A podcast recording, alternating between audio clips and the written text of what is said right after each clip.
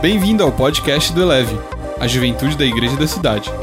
Você vai ouvir agora uma mensagem de uma de nossas celebrações.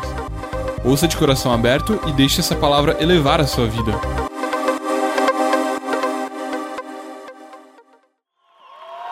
Glória a Deus. Obrigado, pastor Marcos, Mariana. Obrigado pela vida de vocês, pela liderança Eleve. Obrigado porque vocês fazem diferença, não só no Reação, não só na Semana Eleve, mas nesses 366 dias desse ano. Ano de crescimento. Deus abençoe o Luiz, a Michelle, o Sandrão, a Sabrina. Deus abençoe o Max, a Carla, toda a equipe da Juventude Eleve, uma juventude sensacional. Deus abençoe você. Gente, coisa linda estarmos aqui nesta noite e estarmos juntos livres, livres. Você já imaginou a quantidade de pessoas que neste momento estão num lugar onde não gostariam de estar? Não é o seu caso. Você escolheu estar aqui. Você decidiu estar aqui. Tem gente que nesse momento, ele está fazendo tanta bobagem, numa linguagem aí de fora, que não é a nossa, está fazendo tanta M, pam, pam, pam. E aí, se você pudesse perguntar a essa pessoa, você queria estar aí? Ele, não. Queria estar fazendo o que você está fazendo? Não. E por que, que você não sai daí? Não consigo. Quem está fazendo o que não deve estar fazendo, se tem um mínimo de bom senso, não gostaria de estar lá. Só que está debaixo de uma força tão negativa e tão destruidora que não consegue sair por si. Você está aqui porque você decidiu estar aqui, você está aqui de cara limpa, você decidiu subir a colina, você decidiu vir a Semana Leve, você decidiu vir aqui nesse sábado, você decidiu ser um cristão, você decidiu ser parte de um movimento de Deus e você está aqui para ser enviado. Então o que, que podemos projetar? É que o seu futuro vai ser fantástico. O seu futuro vai ser brilhante. Você ouviu o que eu disse? O seu futuro vai ser fantástico, o seu futuro vai ser brilhante. Você foi feito para isso. Liderar pessoas livres é prever que estas pessoas vão fazer escolhas saudáveis, decisões sábias, e o melhor vai estar por vir, porque Deus quer o melhor para a gente. Essa semana foi construída em torno disso. Potencializar você, empoderar você. Uau! Quanta coisa aí fora acontece para diminuir as pessoas. O reino de Deus existe para empoderar as pessoas. Esta igreja é reino de Deus, ela existe para empoderar pessoas. Esta juventude não é a juventude religiosa, é uma juventude para você ser empoderado do céu, para ser um adolescente melhor, um jovem melhor, um casal melhor, um profissional melhor, um cidadão melhor, um discípulo melhor, um namorado melhor, um noivo melhor, um marido melhor, potencializar você para que os melhores anos da sua vida estejam por vir e não pior. Querer o melhor, viver pelo melhor, gente, não é algo só de crente. O ser humano está buscando isso. Eu quero introduzir essa palavra de hoje à noite, que é a última reflexão dessa semana é leve mas é só o começo, amém? Estamos terminando nada aqui hoje, não é, Marcos? Estamos terminando nada aqui hoje. Nós só estamos no começo, as coisas lindas que Deus está fazendo. Gabriel acabou de profetizar aqui que estamos vendo os melhores anos, uma igreja maior ainda do que já estamos vendo aqui em São José, lá em Recife, lá em Duque de Caxias, lá em Belo Horizonte no Vale do Paraíba, no estado de São Paulo, lá em Sertãozinho e até os confins da terra. O mundo não está cheio de atentados terroristas, o mundo não está cheio de guerras. O mundo está cheio da glória de Deus. O problema é que o caos gosta de propagar o pior, porque às vezes os cristãos estão quietos e não falando das boas novas do Evangelho. Tem muito mais atos de bondade no mundo do que atos de maldade. E nós somos pregadores de boas notícias. Querer o melhor e buscar o melhor é algo que o pessoal está buscando. Quero ler uma letra de uma canção aqui que diz assim: Vivemos esperando dias melhores, dias de paz, dias a mais, dias que não deixaremos para trás.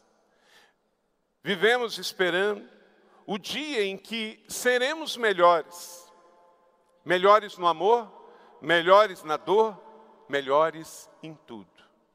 Vivemos esperando o dia em que seremos para sempre. Vivemos esperando dias melhores para sempre. Dias melhores para sempre. Por Rogério Flausino, J Quest. O que, que é isso aqui? É uma canção belíssima, feita por uma pessoa que ainda não conhece, ou pelo menos acreditamos, ou imaginamos, ou julgamos, que não conhece como a gente conhece o céu, mas ele compôs uma canção que eu boto versículo em cada sentença dessa frase. Quem aqui está buscando dias melhores? Então quero começar pensando sobre isso, sobre o seu futuro. E vamos ver essa poesia de forma de música agora.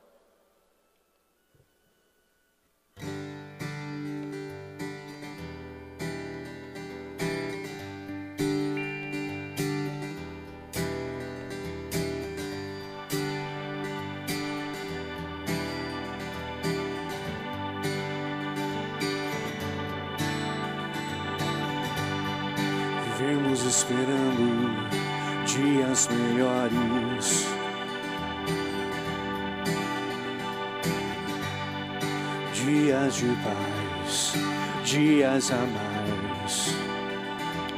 Dias que não deixaremos para trás. Oh, oh, oh.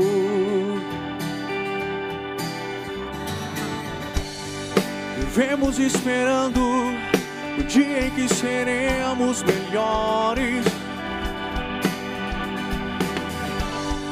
Melhores no amor, melhores na dor,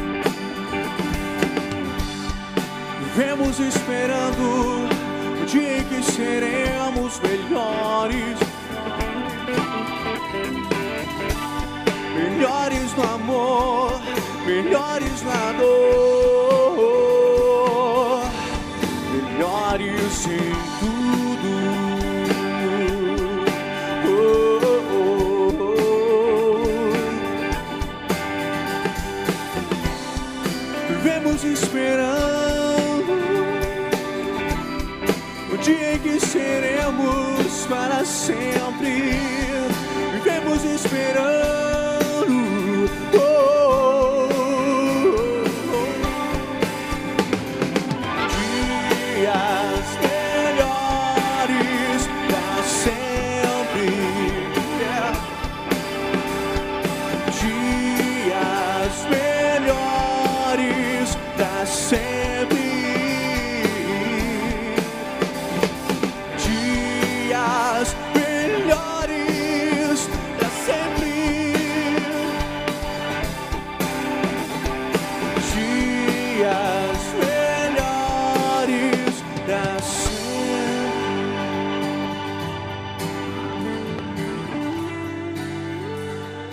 Obrigado, Lucas. Obrigado, banda. Glória a Deus.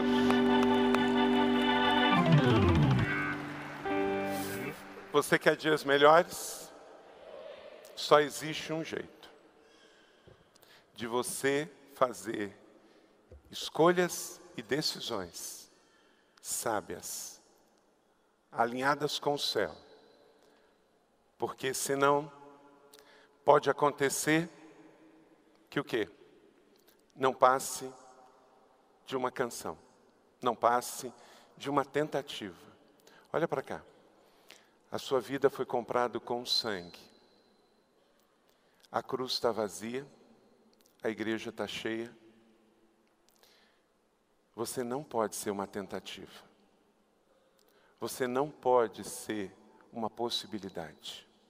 Você não pode ser apenas uma boa vontade. Existe um futuro pronto para você. Existe uma realidade que já foi paga na cruz do Calvário e você, agora, pode viver o melhor de Deus. Quem de fato quer dias melhores para a sua vida? Fica de pé, eu quero orar com você. Você não pode dar errado. O preço do seu resgate já foi pago. O preço do meu resgate já foi pago.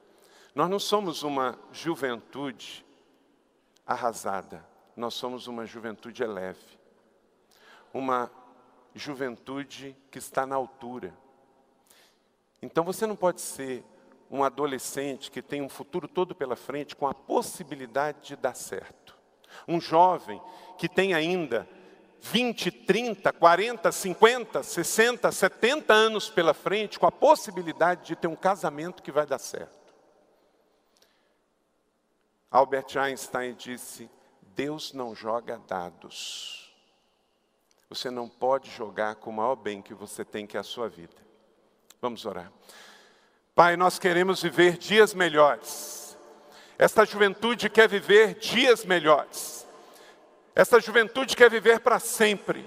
E nós sabemos, ó Deus, que não é no mundo que vamos encontrar dias melhores, não é com a força do pensamento positivo, não é com a tentativa.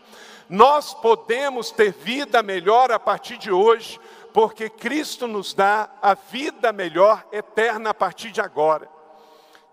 Senhor, eu abençoo a vida dos meus irmãos, minhas ovelhas, cada irmão, cada irmã que está aqui, cada jovem, cada líder de juventude, para que eles escrevam os melhores anos da sua vida a partir de hoje, com o que eles têm, com o que eles sabem, que do céu foi dado para eles na terra.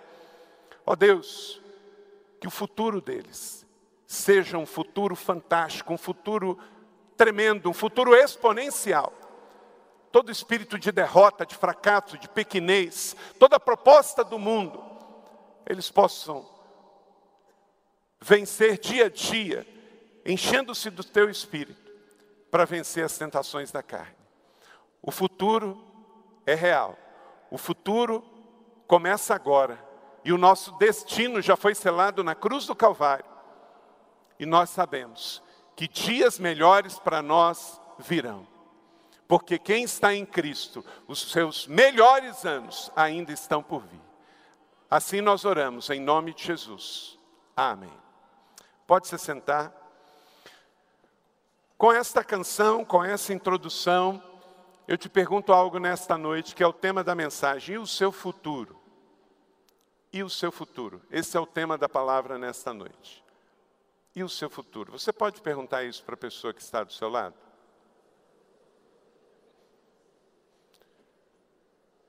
Eu não sou vidente, a minha mãe faleceu já, mas ela vivia dizendo que adivinhar é proibido. É proibido na Bíblia, sabia? Adivinhar é proibido. Eu não posso adivinhar o meu futuro e nem você, mas nós podemos profetizar o nosso futuro. Nós podemos declarar o nosso futuro. E nós podemos também ter uma ideia de como será esse futuro por como eu vivo no presente. Gente bem intencionada no mundo, gente, está cheio. Gente que compõe canções bonitas, está cheio. Porque, na verdade, o mundo anseia pelo Criador. Todo ato de bondade no mundo vem de Deus. Se você vê uma música boa, a pessoa pode não reconhecer que é de Deus, mas se ela fala de valores, se ela fala de princípios, isso vem de Deus. Você pode ver amor num lugar fora da igreja. Se é ato de amor em prol do próximo, vem de Deus. Sabe por quê? Porque o diabo não cria nada de bom. O mundo jaz no maligno. Todo ato de amor no mundo vem de Deus, porque Deus é amor. Agora, se eu não posso adivinhar o futuro, eu não posso prever o futuro, mas posso profetizar o futuro e declarar o futuro. E à luz do que eu vivo hoje em São José dos Campos, na sua cidade, em Cristo, nós podemos olhar o nosso futuro, vamos tomar decisões, fazer escolhas que nos alinhem aos planos de Deus para que os seus melhores anos de fato estejam por vir. Leia comigo Provérbios 24, 20, Jeremias 31, 17. Leia comigo esse texto, são dois versos, mas eu juntei num só. E mostra sobre a realidade do futuro. Não prevê detalhes do futuro, mas já nos antecipa a questão do futuro. Olha só, vamos ler juntos. Pois não há futuro para o mal, e a lâmpada dos ímpios se apagará. Por isso há esperança para o seu futuro, declara o Senhor. Vamos ler com cara de leão, com voz de homem de honra, com coração e espírito de juventude leve e com pessoas que amam a cidade? Pois não há futuro para o mal, e a lâmpada dos ímpios se apagará. Por isso há esperança para o seu futuro, declara o Senhor.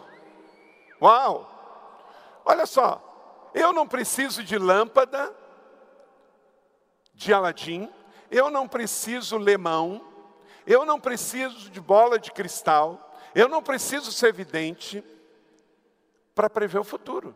Mas esse texto já me diz dois valores absolutos: que há uma realidade no futuro para aqueles que hoje decidem viver no Senhor, e há uma outra realidade oposta no futuro para quem abandona o Senhor. Olha só, não há futuro para o mal.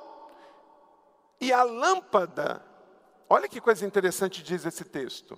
Aqui todo mundo tem algum tipo de luz, mas só vai brilhar na eternidade quem essa luz foi Jesus. Essa lâmpada não se apaga.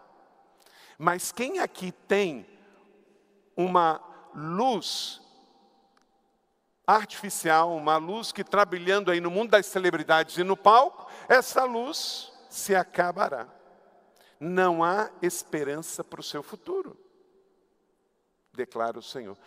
Gente, pensa aqui, é assim que você quer viver?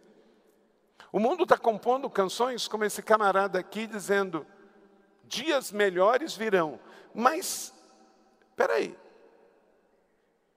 Vivemos esperando dias melhores, dias que seremos melhores, que seremos melhor no amor, melhor na dor, melhor em tudo, seremos melhores e viveremos para sempre.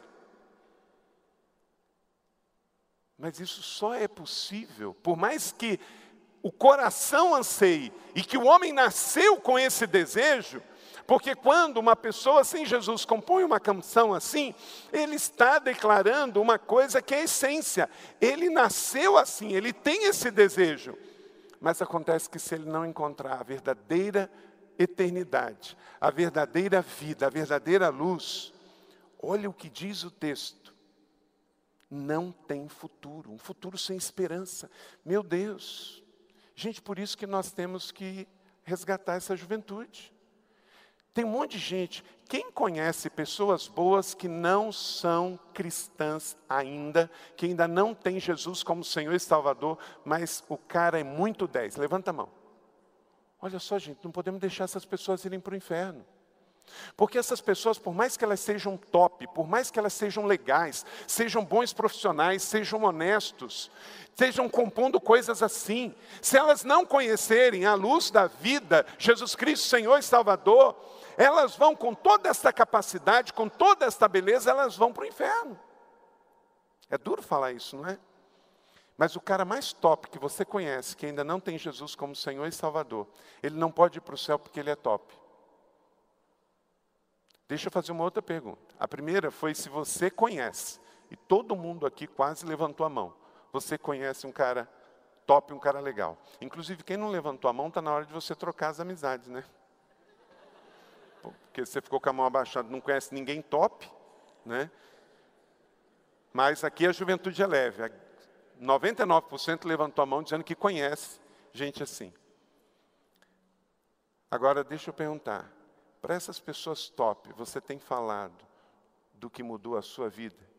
E hoje você, além de ser uma pessoa top, você é uma pessoa eterna? Levante sua mão. Caiu e muito. Pastor Marco, tem uma disparidade muito grande. Todo mundo aqui conhece alguém top, alguém que ama, alguém que está fazendo algo especial. Mas só a metade já falou de Jesus para essas pessoas. Isso não combina com esse lugar, isso não combina com esta juventude, isso não combina com a Semana Eleve, isso não combina com reação, isso não combina com a igreja da cidade, isso não combina com o Evangelho, não combina com o que estamos vivendo aqui. Porque nós queremos um futuro melhor, e nós queremos um futuro melhor para essas pessoas. As pessoas não podem ir para o inferno. Elas estão buscando um futuro melhor. Elas estão trabalhando por um futuro melhor. E elas querem algo melhor.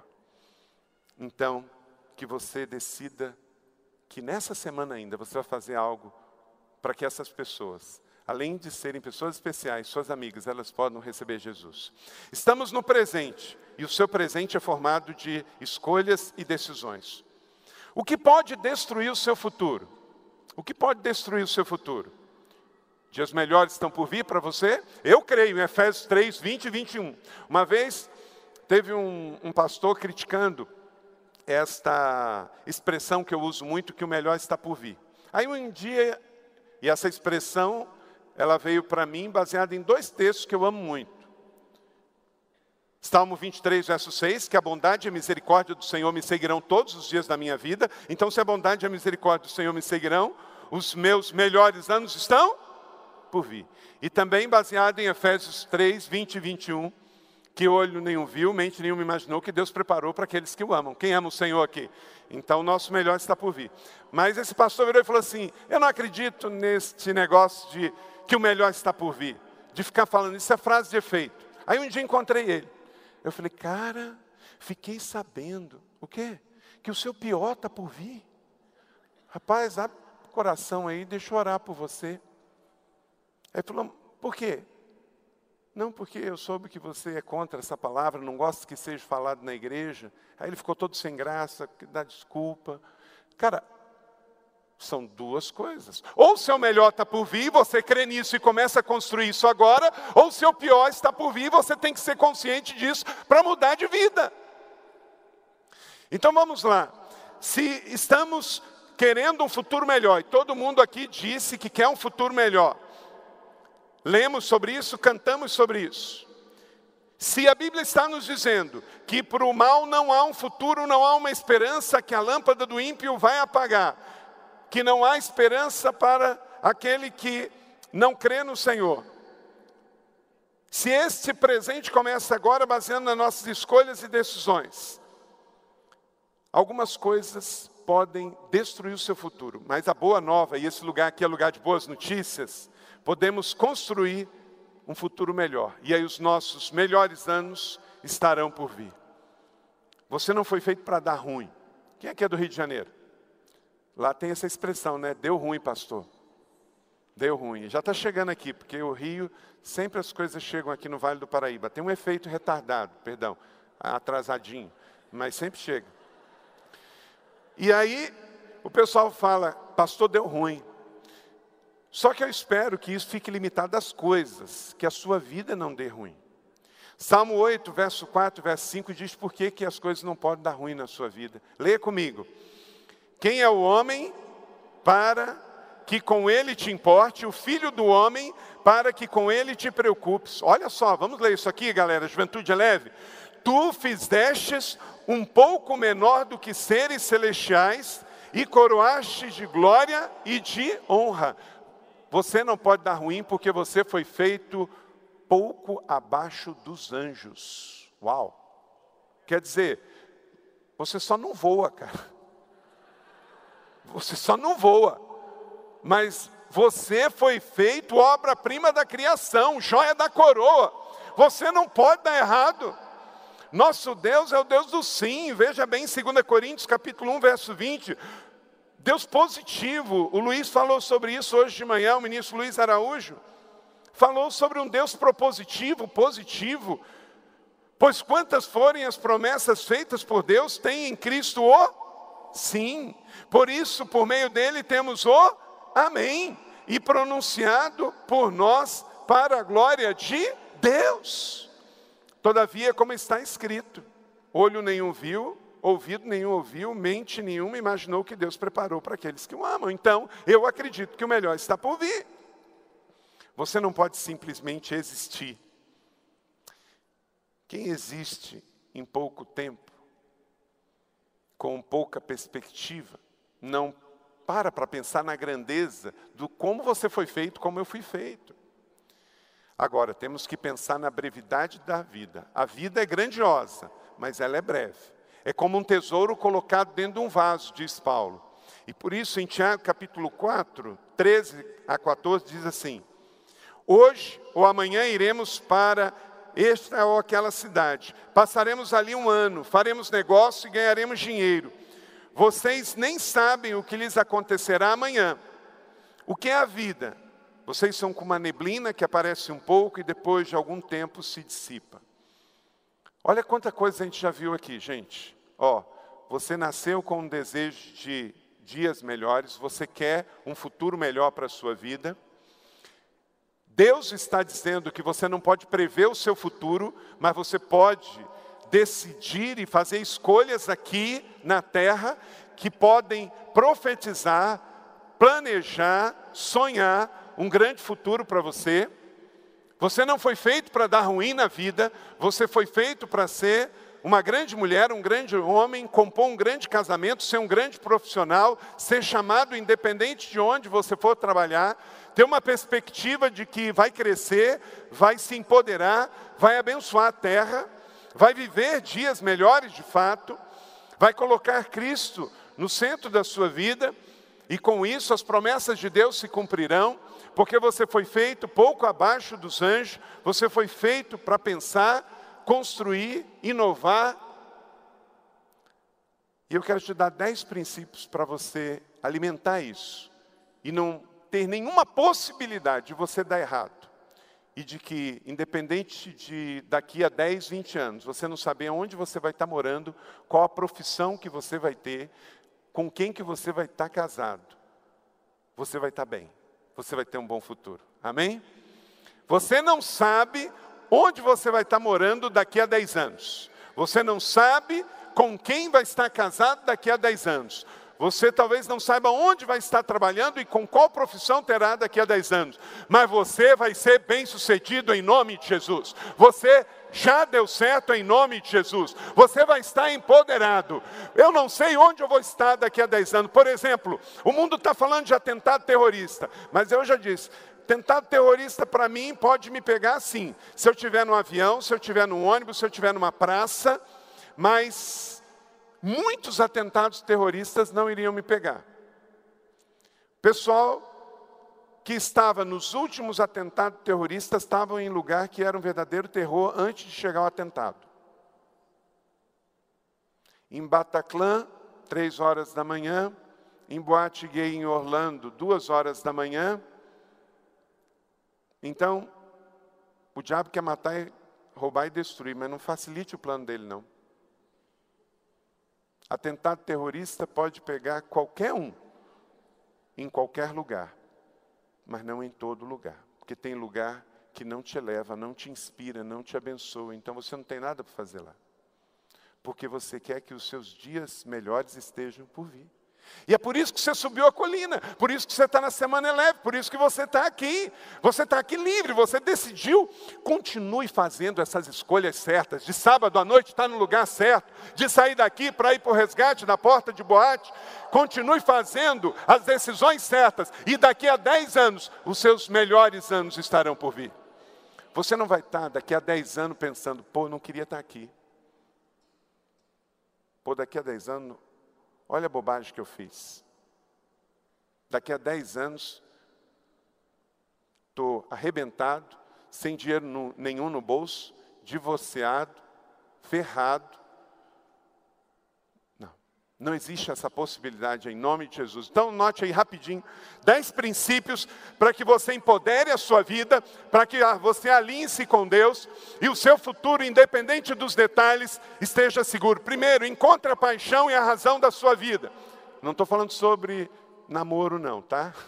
Isso aí eu vou deixar para o pastor Max. Para o Max e a Mariana na juventude. É leve, com minha vida não é cinema. Marcos 12, 30, ame o Senhor de todo o seu coração. Vamos dizer isso juntos? Ame o Senhor, o seu Deus, de todo o seu coração, de toda a sua alma, de todo o seu entendimento e de todas as suas forças. Então, eu não estou te falando de namoro, mas estou falando de paixão. Todos precisamos de paixão. Na verdade, nada grande se faz sem paixão. Você pode dizer isso comigo? Nada grande se faz sem paixão. Se você não for um apaixonado por Deus, você não vai casar bem. Se você não for apaixonado por Deus, você não vai construir um futuro melhor, independente da profissão. Então, encontre a paixão da sua vida. Tem muitos jovens vivendo com a paixão errada. Então, viver apaixonado pela pessoa certa e da forma certa. Então, para você construir um grande futuro, a primeira coisa, encontre a paixão da sua vida. Quem aqui já encontrou a sua paixão de vida? Aleluia. Glória a Deus. Glória a Deus. Inclusive, deixa eu dizer uma coisa: você só está pronto para encontrar a paixão aqui da terra depois que você encontrar a sua paixão do céu. Glória a Deus. Você só está pronto para encontrar a paixão da terra depois que você encontra a paixão do céu. Então, para que você construa um grande futuro, e esse futuro comece agora, e você reine em vida, encontre a paixão e a razão da sua vida. A razão da sua vida não é o seu namorado, a sua namorada, não é o seu casamento, não é o seu filho, não é a sua carreira, não é o seu negócio. A paixão da sua vida é a sua fé, declarada em Deus através de Jesus na pessoa do Espírito Santo. E você tem que viver apaixonado. E você tem que adorar a Deus apaixonado. Você tem que vir para a juventude de leve apaixonado. Você tem que se inscrever para um evento apaixonado. Você precisa servir no ministério, tocar apaixonadamente. Você tem que receber as pessoas apaixonado. Segundo princípio, cuide da sua família enquanto busca o seu sonho. Se você quer que os seus melhores anos estejam por vir, cuide da sua família enquanto você busca o seu sonho. Não é porque você está buscando o seu sonho que você vai esquecer dos seus pais, que você vai esquecer dos seus irmãos. Quem aqui tem irmão em casa? Cuide deles. Cuide deles. Talvez eu te pedir algo difícil, principalmente porque eu não conheço seu irmão. Mas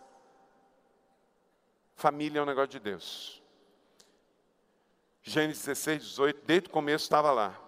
Estabelecerei com vocês a minha aliança, e você entrará na arca com seus filhos, sua mulher e as mulheres dos seus filhos. Olha para cá, Deus fez uma arca para salvar uma família, o resto era lucro. Deus fez uma arca, um projeto fantástico para salvar uma família. Sua família é importante. Não abandone o seu irmão. Você não vai ser uma pessoa bem-sucedida, ter um futuro brilhante, deixando seus irmãos para trás. Empodere o seu irmão, ore pelo seu irmão. Continue honrando seus pais.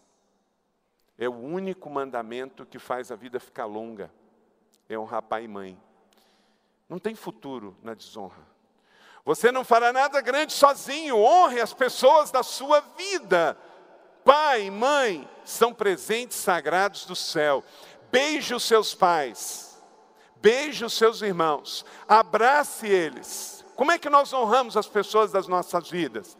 Com palavras, diga comigo, com palavras, com obediência, com oração, com atenção, diga comigo, atenção.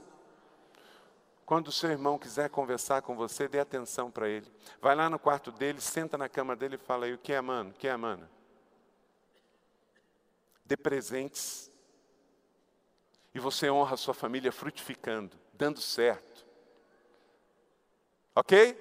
Então, se você quer, daqui a 10 anos, estar com um futuro abençoado, honre a sua família abençoe a sua casa, seus irmãos, seus pais, quem mora lá dentro, cuide da sua família, porque quem não cuida da sua família é pior do que um incrédulo. Se você está aqui hoje e você brigou com alguém da sua casa, a coisa mais importante para você fazer como resultado da semana é leve, é se reconciliar com as pessoas da sua casa. Cuide dos seus irmãos você vai atrair bênção do céu. Terceiro, faça do seu trabalho o seu ministério. Se você quer ter um futuro abençoador, transformador, o seu trabalho é o seu ministério. Não pense que ministério é só na igreja, pelo amor de Deus. A igreja também tem ministério mas todo mundo aqui é ministro, e onde você está é ministério. Lá na sua empresa, lá na sua repartição pública, você que é trainee, você que é estagiário, você que está lá numa, num emprego temporário, ali é o seu ministério. Deus te colocou lá. Você nunca vai receber algo maior se você não honrar o que você tem hoje. Isso é um princípio bíblico. Então faça do seu trabalho o seu ministério. Efésios 2,10 diz que somos criação de Deus, realizada em Cristo Jesus para fazer boas obras. Então, faça o que Deus chamou para fazer, honre o que você tem nas suas mãos. Caráter, competência e combinação. Isso tudo se manifesta em coisas pequenas. Quarto, derrote o gigante da procrastinação. 1 Samuel 13, 17, 33, respondeu Saul: Você não tem condições de lutar contra esse filisteu, você é apenas um rapaz e ele um guerreiro. Esse apenas, fala aí, que as pessoas às vezes só nos veem como um potencial. Você tem que ser uma realização. Talvez uma etapa da vida você pode ser um potencial, mas você tem que acordar para a realização. O que você está deixando para depois? Sugestões de pessoas negativas querendo falar coisas negativas para você. E você embarca nessa. Mas algum dia eu vou mudar. O seu líder de célula não pode chamar atenção pela décima vez pela mesma coisa. Se daqui a dez anos você quer estar num futuro extraordinário, você não pode cometer sempre os mesmos erros. Cometer erros iguais quer dizer que você não está crescendo. Cometer erros inéditos e novos quer dizer que você está passando por lugares onde você nunca passou. Você está crescendo. Isso revela sobre onde você vai estar no futuro. Porque se você não está crescendo hoje, como é que você vai estar crescendo amanhã? O que diferenciou Davi de milhares foi uma fé ridícula. Mas uma fé ridícula num grande Deus, que não é ridículo. Tem muita gente que tem fé sincera, mas coloca num Deus ridículo. Por exemplo, uma pessoa que bota um colete, entra num ambiente coletivo e se explode, esse camarada tem muita fé e acredita ainda que vai acordar no paraíso com um monte de virgem. É um sonho meio erótico, né? um negócio meio esquisito, mas sei lá, né? Acontece. Mas Vamos tirar o objeto da fé dele? Ele tem fé? Ele tem. Talvez mais do que eu e você. Jesus nunca disse que a fé, o tamanho da fé é importante. Em quem você coloca a sua fé que é importante. Ele diz: a fé pode ser do tamanho de um grão de mostarda. Então a sua fé pode ser pequena, mas colocado no Deus certo, aí funciona. A sua fé pode ser muito grande, fazer você percorrer uma cidade para outra carregando uma coisa, mil quilômetros nas costas. Sua fé é grande, mas se você depositar essa fé na pessoa errada, não adianta de nada. Então, a fé de Davi era ridícula, mas ele depositou no grande Deus do universo. Então, que eu e você sejamos achados com uma fé do tamanho de um grão de mostarda, que algumas pessoas possam achar ridículo, mas essa fé vai nos levar a conquistas enormes e a derrubar gigantes.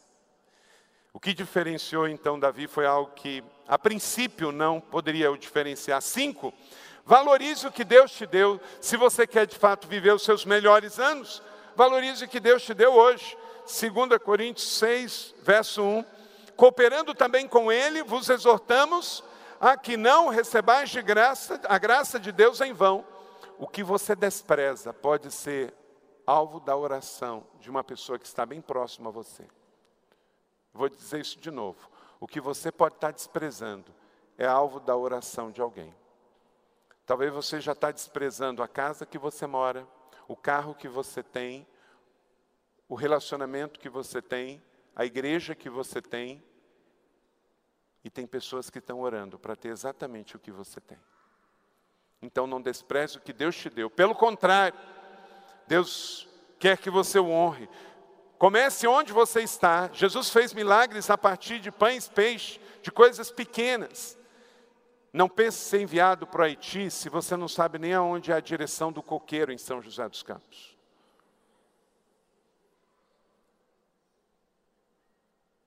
Pegou? Sexto, admita que sem Deus sua vida Admita que sem Deus sua vida está sem propósito. Sua vida está sem propósito. Não adianta. Cara, eu amei a música. A música é boa, mas ela não tem Deus, então ela não vai se sustentar com o tempo. A música é boa ou não é boa? É. Aquele cara que você levantou a mão, ele é bom ele é bom? mas ele não vai viver para sempre sem Jesus. Cara, tudo de bom neste mundo sem Jesus não vai viver para sempre. Tem que ser bom, mas tem que ter Jesus no meio. Então, admita que sem Deus sua vida está sem propósito. Não faz sentido algum vai ser alegria pela alegria, vai ser prazer pelo prazer, vai ser faculdade pela faculdade, vai ser carreira pela carreira, ser bem-sucedido por ser bem-sucedido. Deus não tem problema de você ficar rico, Deus tem problema de você ficar rico e não dar glória a Ele e deixar o reino para trás. Se você quer ficar rico para mandar nos outros, você vai ser para sempre uma pessoa pobre com dinheiro. Tem pessoas que são tão ricas, tão ricas, que a única coisa que tem é dinheiro. Dá pena quando eu converso. Agora eu conheço pessoas que não, tão, não têm dinheiro, mas são ricas. Ricas no coração, na atitude, na fé, na atmosfera, no ambiente. Onde ela chega, chega a riqueza. Porque ela não cultua a miséria e a pobreza. Uma pessoa pode ser rica e cultuar o dinheiro. Uma pessoa pode não ter dinheiro, mas celebrar a sua prosperidade. Mesmo que não seja tudo que ele gostaria de ter. Eu sou a videira, vós sois as varas. Quem está em mim eu nele, esse dá o quê? Muito fruto, porque sem mim nada podeis fazer. Albert Einstein ele disse o seguinte: a religião do futuro. Olha só, esse camarada morreu na década de 60. Eu sou, olha só, Jesus disse que a vida sem relacionamento não tem sentido nenhum. Olha, ele era judeu, mas foi meio que um profeta judeu, embora que um brilhante cientista ele disse: a religião do futuro será cósmica e transcendente, transcendente em um Deus pessoal, evitando os dogmas e a teologia. E não é isso que a gente está vendo hoje? A religião do presente, ela quer algo cósmico e transcendente, relacional. E os evangélicos que estão descobrindo isso estão passando da frente dos religiosos que continuam batendo na tecla do dogmático. Teologia não salva, dogma não salva. Quem salva é uma pessoa, Jesus Cristo de Nazaré. E quem tiver um relacionamento com Ele será salvo. Quem não tiver, já está condenado. Sétimo, não arrombe portas fechadas. Não arrombe portas fechadas. Você quer um grande futuro? Então passe pelas portas abertas. Não dê jeitinho. Apocalipse capítulo 3, verso 7. O que ele abre, ninguém pode fechar. O que ele fecha, ninguém pode abrir. É possível que ainda não seja ele. É possível que ainda não seja ela. Então não força não. Tá? Você já parou para pensar?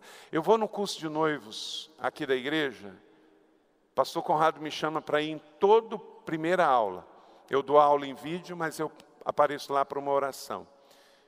Vocês têm que ser corajosos para fazer a oração que, se não é da vontade de Deus, que termine. É melhor terminar no noivado do que depois você descobrir que não era da vontade de Deus no casamento. Porque o que não era da vontade de Deus, casado passou a ser. Não existe nenhum casal que os dois amam Jesus, que eles podem dizer: meu casamento não era da vontade de Deus. Se não era, passou a ser. E agora os dois têm de joelho no chão, conversa, perdão no coração, trabalhar para construir tudo de novo. Então, faz a oração mais perigosa e receba os sinais de Deus. E se não for, não força, não apela. Tá? Rapaz, com muito carinho, diga para ela: não é. Menina, com muita dor no seu coração, porque talvez ele se tornou um amigo. Não é. Namoro é para conhecer, não é para amassar. Namoro é para conhecer. Amém? Ninguém conhece nada amassando. Ninguém gosta de pão amassado. Gostamos de pães frescos. Amém? Amém?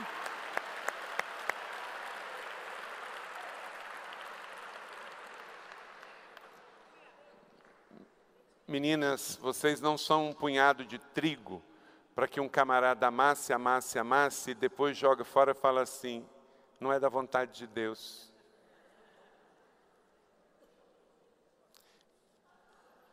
Não é necessário que você vire massa de padaria para descobrir que não é a vontade de Deus. É só você ter intimidade com Deus e com o Espírito Santo que você vai descobrir se ele é o príncipe para você e a princesa para você. Amém? Não arrombe portas fechadas. Vamos dizer mais uma vez isso, isso pode te custar o rompimento do seu namoro para que você case com a pessoa certa e aí apaixonado pelo céu venha fazer a decisão certa da paixão da terra. O que ele abre, ninguém pode fechar, e o que ele fecha, ninguém pode abrir. Então, ainda talvez não foi desta vez que você vai ouvir. Tá bom? Oito. Tire as sujeiras do seu caminho, limpe a sua pista. Provérbios 28, 13. O que encobre suas transgressões nunca prosperará. E o que confessa e deixa alcançará o quê? Vitória. Se você quer um futuro abençoado por Deus, exponencial, que você esteja construindo, aliado com Deus, para o seu melhor esteja a vir, limpe as sujeiras do caminho. Olha para cá. Se a estrada continuar com óleo, vai continuar tendo acidentes. Se você não limpar o óleo da pista, vai continuar tendo acidentes. Então, limpe o seu caminho. Estrada com óleo na pista inevitavelmente gera muitos acidentes. Nove, lute pelo seu sonho. Lute pelo seu sonho. Efésios 3:20, aquele que é poderoso para fazer tudo abundantemente mais, além daquilo que pedimos ou pensamos. Ele vai fazer mais. Mas lute pelo seu sonho. Você quer casar? Então, lute por isso, sem gerenciar, sem passar por portas fechadas. Você quer estudar no exterior? Lute por isso. passando por portas abertas, não fechadas. Você quer abrir um negócio e ficar rico? Lute por Tem um rapaz aqui desta igreja que sempre como encontra, pastor, você está orando pelo que eu lhe pedi? Eu olho para ele, eu já sei, porque ele quer ficar rico, ele quer ser bem-sucedido e ele quer financiar o reino de Deus na terra. E qual o problema? Você tem que querer, você tem que sonhar, você tem que arrumar a vida, tem que se alinhar com Deus. Sonho, trabalho e fé. Algo lindo. Rick Warren diz que nada acontece até que alguém sonhe com isso. Tem pessoas que sonham grande, mas não movem nada pequeno em direção dos seus sonhos. Os únicos limites das nossas realizações de amanhã são as nossas dúvidas e hesitação de hoje. Vamos dizer isso juntos? Uma palavra do ex-presidente Frank Roosevelt. Os únicos limites das nossas realizações de amanhã são as nossas dúvidas e hesitações de hoje. Quem falou isso foi um homem cadeirante que teve poliomielite e foi quatro vezes presidente dos Estados Unidos. Talvez você, ah, mas eu não valho nada. Você botou isso na sua cabeça. Você pode tudo naquele que te fortalece. Aqui pode ter presidentes, aqui pode ter grandes empreendedores, visionários, diretores, juízes, aqui podem ter vários comissários da ONU, aqui pode ter diplomatas, aqui pode ter cientistas, porque amanhã é uma realidade que começa a gerar-se hoje. Como que um homem que teve poliomielite, que ficou com as suas pernas fracas, as suas pernas, o seu corpo ficou fraco, mas não ficou fraco o seu coração, a sua mente e a sua fé. Franklin Roosevelt foi um grande cristão. Quatro vezes presidente. Sabe o que aconteceu?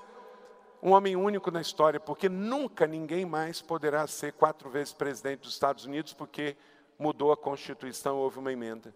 Então ele vai ser único na história. Morreu no exercício do seu quarto mandato. Porque um dia ele acreditou que ele não era do tamanho da sua cadeira. Quem disse que você não pode? O diabo é o pai da mentira. Quanta gente disse que não seria possível vir para a colina? Quanta gente disse que não seria possível ter uma igreja grande, relevante para impactar uma nação? Quantas pessoas disseram que não poderia ser? Quantas pessoas disseram para o Marcos que não ia dar certo o reação? Quantas pessoas disseram para nós um monte de mentira e nós não acreditamos? E por isso você está aqui nesta noite. Porque um dia eu decidi não acreditar numa mentira. Talvez como você é improvável. Eu nasci num lugar muito pequeno, muito pobre, no interior do interior do estado do Rio de Janeiro. Não tinha asfalto, não tinha telefone, não tinha computador, não tinha internet. Mas eu acreditei que Deus queria fazer algo grande. Quem disse que você não pode? O seu futuro é uma realidade, então nossa vida mais real acontece quando vivemos nossos sonhos acordados. Em nome de Jesus, que a nossa juventude é leve, que você que está sentado aqui nesta noite, você se lembre desse sábado de encerramento da semana Eleve, como uma noite que te empoderou, te impulsionou para você voltar a sonhar, fazer as escolhas certas, tomar as decisões certas, para daqui a cinco anos você não estar arrependido de ter feito o que você fez, mas você estar feliz por ter feito o que fez, em nome de Jesus, e crer que os seus melhores dias estão por vir. Não deixe que as debilidades, as doenças, as limitações. Pense como Franklin Roosevelt, que mesmo sendo presidente no período da Segunda Guerra Mundial, na Grande Depressão, construiu o que hoje os Estados Unidos vivem como herança. Então, é possível, mas pense sempre nos sinais dos céus. Olha para cá, eu estou encerrando. Pastor, Quando que eu sei que os meus sonhos são de Deus ou não? Eu tenho sonhos, mas eu quero saber se esses são os sonhos de Deus. Ah, Deus nunca lhe dará sonhos contrários à sua palavra. Eu tenho um sonho de ser dono de cassino, lá em Las Vegas. Eu tenho um sonho de montar um, um cruzeiro só para pessoas se prostituírem. Então veja se os seus sonhos serão contrários à palavra de Deus. Eu quero montar uma firma de agiotagem. Então, se os seus sonhos são contrários à palavra de Deus, eles não vão se cumprir, não devem se cumprir. B. Deus lhe dará sonhos para suscitar a sua fé. Se não forem sonhos que suscite fé, para que, que você precisa sonhar? Você pode realizar. Sonhos, eles precisam de fé para serem realizados. C. Os sonhos de Deus vêm para abençoar outras pessoas. O que você sonha é só para você ou é para abençoar os outros? E D. Os sonhos de Deus vêm do que você é, do seu coração. Um sonho de Deus não vem para uma coisa que não tem nada a ver com você. A palavra grega para coração é cardia. Sabe o que quer dizer cardia? O verdadeiro você. O verdadeiro você bate dentro de você, isto é, as suas motivações mais internas. Então, nunca é tarde demais para você ser aquilo que Deus te chamou para ser, aquilo que você deveria ser. Rick Warren disse o seguinte: nem tudo o que sonhamos se realiza, mas nada se realiza de forma grande sem que seja precedido de um grande sonho. Deus usa a pessoa que não desiste. Então não desista do seu sonho. Eu acredito muito que o que nós estamos vendo em São José é só o começo, é só o começo. Eu peguei aquela palavra do Gabriel, porque realmente eu acredito nisso. Não só numa igreja cheia, mas uma grande igreja enviando pessoas para todo o mundo. Eu posso ver que aqui da Juventude Eleve sairão muitos profissionais liberais, muitos pastores, muitos missionários, líderes que não só plantarão igrejas, mas também vão empoderar a igreja de Jesus para que ela faça ainda mais, financiando a obra do Senhor, você sendo um profissional liberal, um empresário bem-sucedido. Pessoas chamadas, empoderadas, pessoas que vão reinar em vida e liderar e não apenas serem lideradas. Deus nunca vai chegar atrasado. Deus não chama os capazes, Deus chama os disponíveis. E dez e último, se você está anotando, anote aí, vive sempre no Espírito. A banda pode vir. Efésios capítulo 5, 18. Se você quer um grande futuro, viva sempre no Espírito. Não se embriaguem com vinho, que leva à libertinagem, mas deixem-se encher pelo Espírito Santo. Uau! Deixem-se encher pelo Espírito Santo. Atos 2, 2. De repente veio do céu um som, com um som muito forte, e encheu toda a casa que estavam assentados. Sabe que palavra é essa no grego? Um vento muito forte. A palavra feno. A palavra feno aparece 67 vezes no Novo Testamento. Feno que traduzido por vento impetuoso, vem para nos levar. Quem recebe um vento impetuoso na sua vida, um feno, não fica no mesmo lugar. Que todos sejam empurrados por esse vento empurrados para o seu destino, empurrados para o seu futuro. De repente, lá em Pentecoste, em Atos 2:2, veio um vento impetuoso e soprou forte, e os 120 que estavam naquele lugar foram impulsionados, foram lançados para uma nova vida, para a vida cheia do Espírito. O seu futuro já deu certo. A sua vida não é um plano B. Deus te deu a sua vida para grandes realizações. Viva impulsionado pelo Espírito e você só vai a lugares certos. Porque se o feno, o vento impetuoso do Espírito sopra sobre a sua vida, você não vai a lugares errados, você não vai fazer escolhas erradas, você não vai ter atitudes erradas, você não vai namorar pessoas erradas, você não vai escolher profissões erradas, porque quem vive empurrado pelo vento impetuoso eleva a sua vida e eleva a vida de todos que estão perto de você. Você crê nisso e recebe esta palavra? Então fica de pé em nome de Jesus. Elevou sua vida? Compartilhe. Se você quer tomar uma decisão por Jesus, ser batizado, servir no Eleve ou saber algo mais, acesse elevesuavida.com ou envie um e-mail para juventude@elevesuavida.com. Que Deus te abençoe.